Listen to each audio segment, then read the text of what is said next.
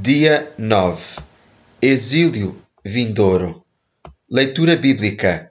Jeremias 15, 1 a 21 Jeremias 16, 1 a 21 Êxodo 15, 2 e 3 Lucas 11, 45 a 52 No fim de semana passado, tentei voar para Chicago durante o maior nevão que tiveram este ano. Palavra-chave aqui é tentei. Para ser justo, eu sabia que a neve estava na previsão, mas também assumi que sempre estaria na previsão e, portanto, era apenas mais uma sexta-feira na cidade ventosa. Esta é uma daquelas áreas onde as pessoas que vivem em estados de clima frio ficam todas inchadas nos seus casacos parcas e dizem àqueles de nós que vivem no abençoado sul: relaxem, nós sabemos como lidar com isto, temos ternós de neve. Depois de chegar ao aeroporto a uma hora apropriada e de confirmar o estado a tempo do meu voo, fiquei relaxado. Mas assim que entrei na fila do café para passar o tempo antes do embarque, recebi o temido texto.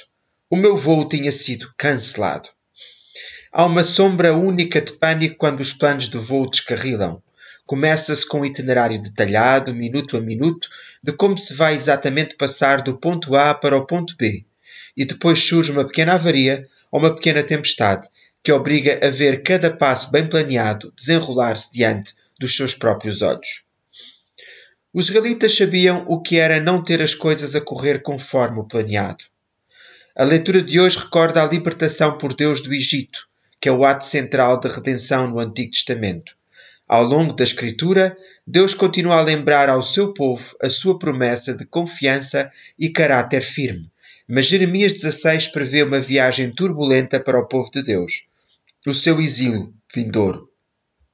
Diz o Senhor: Há de vir um tempo em que o povo não jurará mais pelo Deus vivo, que o trouxe do Egito, mas sim pelo Deus vivo, que o trouxe do norte, dos países por onde o tinha espalhado. De facto, vou trazê-lo de volta à sua terra, à terra que dei aos seus pais. Palavra do Senhor. Jeremias 16, 14 e 15.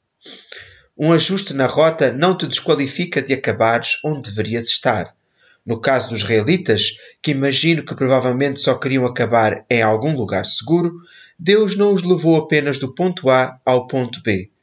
Ele deu-lhes liberdade, libertando-os do cativeiro e da escravidão, e trouxe-os para casa. O plano de Deus não é apenas para nos redirecionar, é para nos redimir e restaurar. Ele pode não fornecer um itinerário passo a passo ou uma lista, mas acredito que se lermos as páginas das Escrituras e nos lembrarmos de quem Ele foi para nós no passado, obtemos algo ainda mais importante: uma imagem do seu caráter.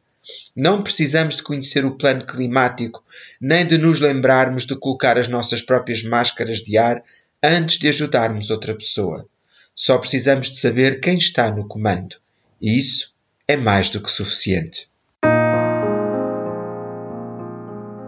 O devocional da Quaresma, O seu amor dura para sempre, é um original, Lent, Is Love Endures, de Amanda Williams.